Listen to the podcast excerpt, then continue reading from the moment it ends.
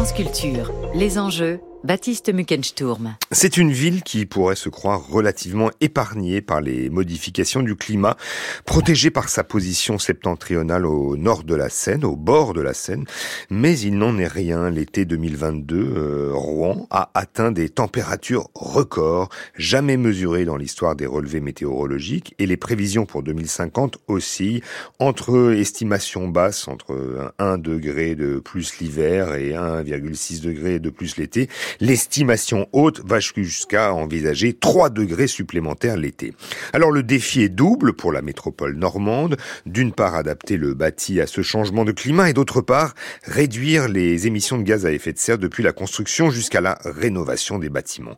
Pour en parler, nous sommes en ligne ce matin avec François Fleury. Bonjour. Bonjour. Vous êtes ingénieur, directeur du laboratoire architecture, territoire et environnement de l'École nationale d'architecture de Normandie. Euh, merci beaucoup d'être avec nous, euh, François Fleury. Est-ce que les, les, élus et les habitants, euh, les Rouennais, ont conscience de l'importance de ces transformations? Alors, les élus ont conscience assez clairement de, de cette transformation euh, le, le, signe de ça, c'est que si nous, on s'est engagé dans, dans, cette recherche sur euh, l'adaptation au changement climatique avec ma collègue Noura Arab, c'est suite à une sollicitation de la métropole qui a mis en place donc le GIEC local et lequel GIEC a, a souhaité faire le point sur les connaissances euh, disponibles pour traiter le, la question de l'adaptation au changement climatique. Les, les, élus donc euh, sont conscients euh, du, du, problème. Il y a à Rouen, la ville de Rouen cette fois, qui, qui a mis en place un plan qui s'appelle Rouen naturellement, où on a euh, des comment dire, des objectifs qui sont pas prioritaires, mais qui sur l'adaptation au changement climatique. Mmh. Les habitants, pardon. Oui.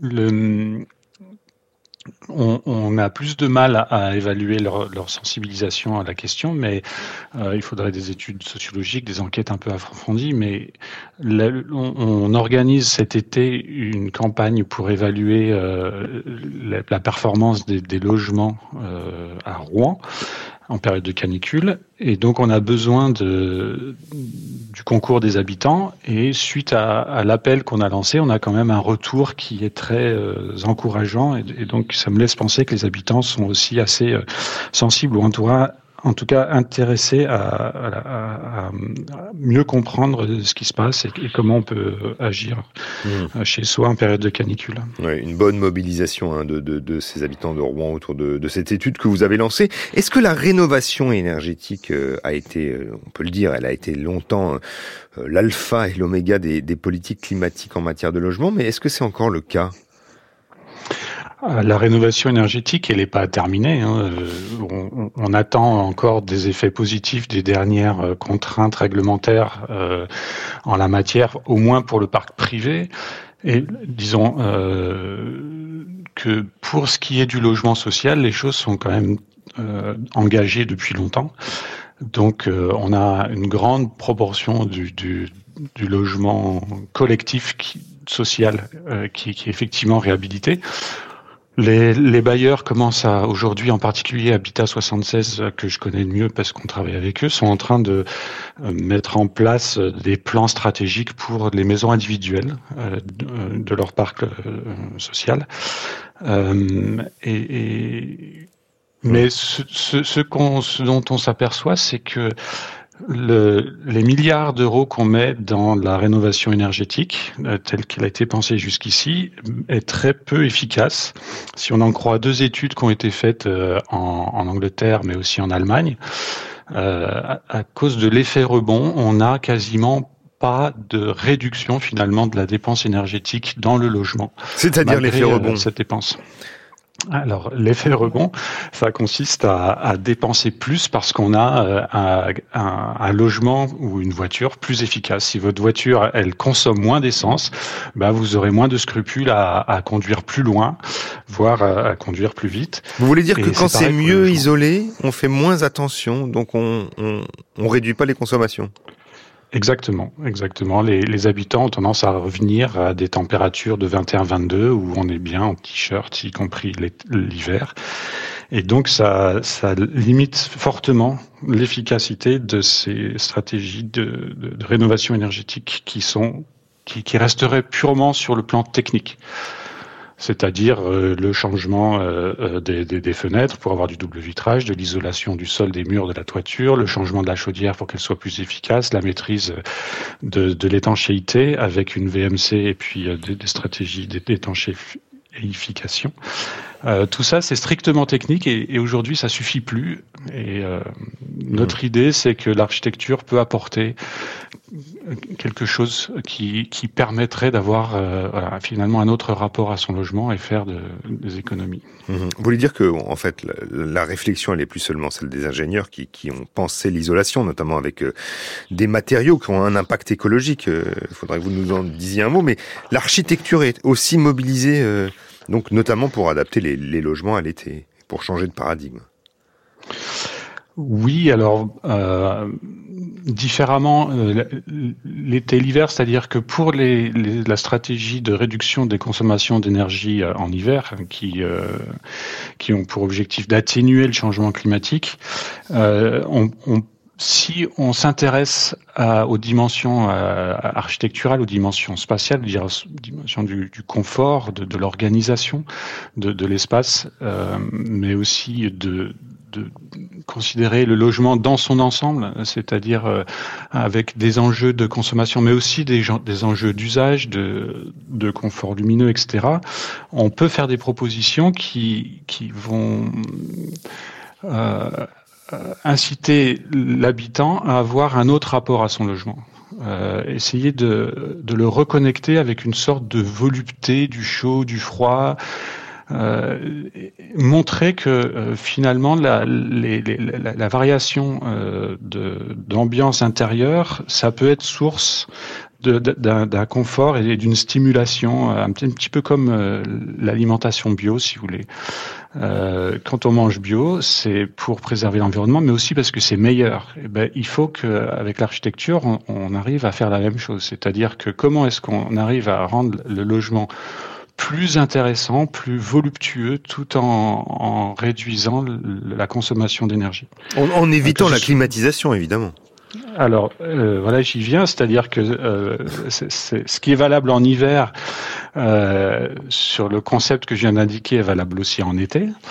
Mais en été, on, a des phénomènes qui sont encore plus complexes et qui sont plus difficiles encore à, corriger ou à, prendre en compte avec des méthodes strictement de l'ingénieur, à savoir les, les ingrédients que je vous ai décrits tout à l'heure.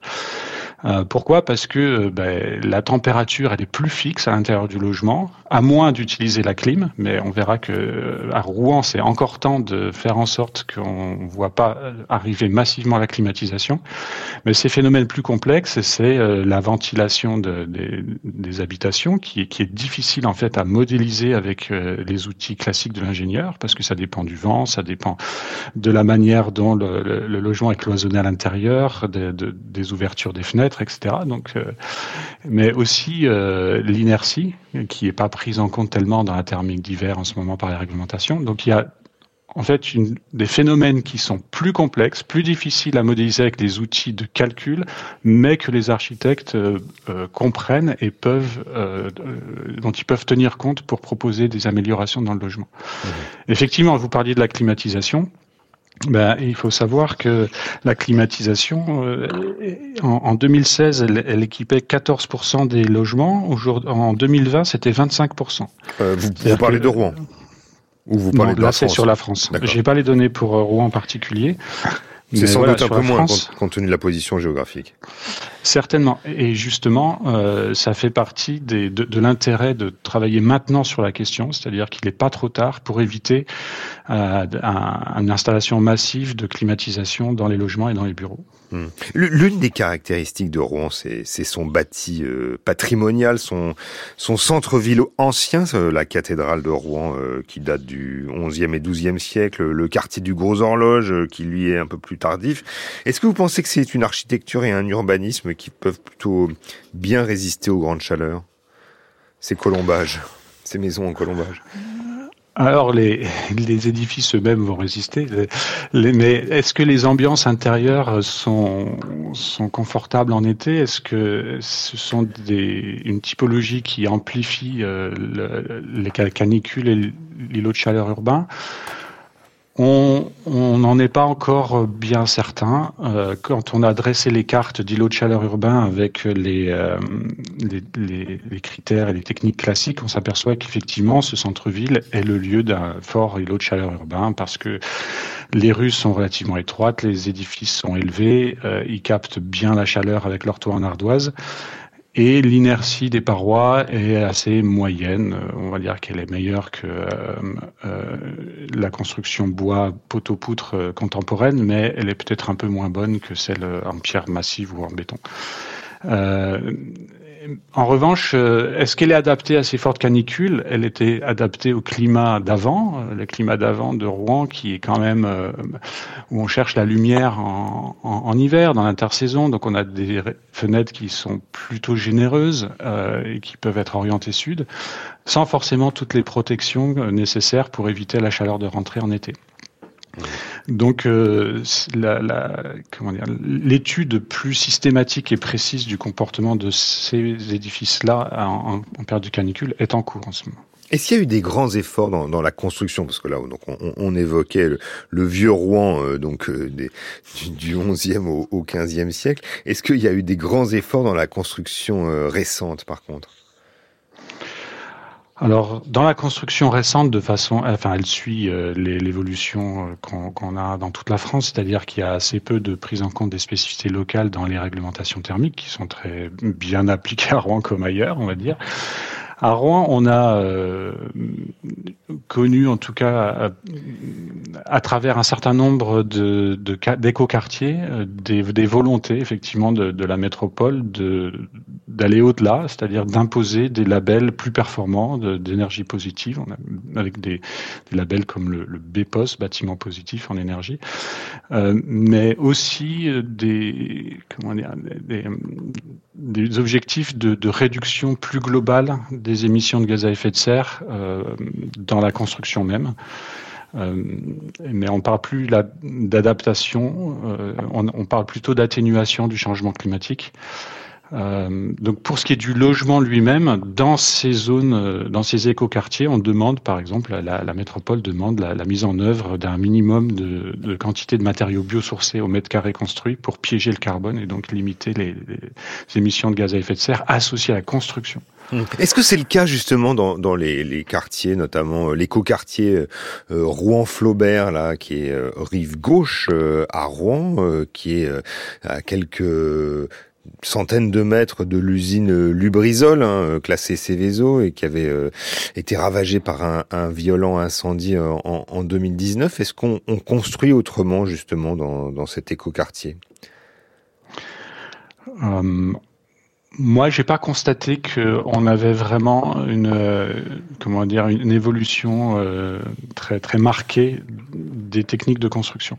On va avoir euh, l'introduction effectivement de ces matériaux qui sont moins polluants, hein, y, compris en termes de gaz à effet de serre. On a des objectifs de, réduction de, des consommations qui sont importants, mais ça génère pas forcément des, des mm, systèmes constructifs radicalement différents et, ni euh, la prise en compte de, la manière dont l'habitant pourrait euh, s'approprier le logement autrement pour éviter l'effet rebond notamment. Mmh. En revanche, euh, dans les, dans les aménagements extérieurs dans, de ces quartiers-là, ben, on voit apparaître effectivement des, des, dispositifs euh, avec plus de végétation, avec euh, des dars, c'est-à-dire l'eau qui, qui s'invite à l'intérieur du quartier, qui structure l'espace aussi, et donc qui est de nature à réduire les effets d'îlots de chaleur urbain. Mmh. François Fleury, à vous entendre, on, on entend que l'architecture, en tout cas donc à vous entendre, se, retrouve sur le front écologique. Est-ce que selon vous, la, la, la discipline en France est prête? En tout cas, euh, on s'y attache euh, pour ce qui est de, l'enseignement des écoles d'architecture et de la recherche euh, dans les écoles d'architecture. Je pense qu'il y a de la connaissance qui est disponible, qui a été créée par euh, la, recherche assez récente dans les écoles d'architecture et qui a pu vraiment prendre un certain essor lors des des réformes, notamment la réforme de 2018. Et donc ce savoir aujourd'hui, il est disponible, on le transmet pour euh, le petit nombre d'étudiants qu'on forme. Il faudrait bien sûr investir massivement dans les écoles d'architecture. Euh, petit nombre, c'est quoi? C'est 20 000. Il y, a, y, a 20 000 étudiants dans les écoles d'architecture en France euh, en ce moment, à peu près? C'est moins qu'avant? Alors, c'est pas forcément moins qu'avant. Je j'ai pas les chiffres exacts en tête. Euh, je, je, je vous fais confiance euh, sur sur ce chiffre. Mais quand on regarde les nos voisins européens, en tout cas, le nombre d'architectes par habitant est beaucoup plus faible en France qu'ailleurs. Euh, et là encore, je suis, je, je suis désolé, j'ai pas les chiffres précis. alors, il se trouve que je les ai. Il y a, alors, il y a 30 000 architectes qui sont inscrits à l'ordre contre en France, contre 56 000 en Espagne, 111 000 en Allemagne et 160 000 en Italie. Donc, effectivement, il y a une grande différence. Voilà. Et donc, euh, non seulement il faut qu'on forme plus d'architectes, mais il faut aussi qu'on ait les conditions pour bien les former et puis euh, diffuser cette, euh, ces savoirs et ces cultures qui sont euh, générés dans les recherches en architecture aujourd'hui dans les laboratoires. Mmh. Et c'est dans ce sens que l'école d'architecture de Rouen en Normandie a initié ce, ce mouvement de protestation de grande ampleur depuis janvier de, de, de cette année, enfin depuis février, puisqu'on n'a pas pu faire notre rentrée scolaire du fait du manque de personnel notamment. Et voilà.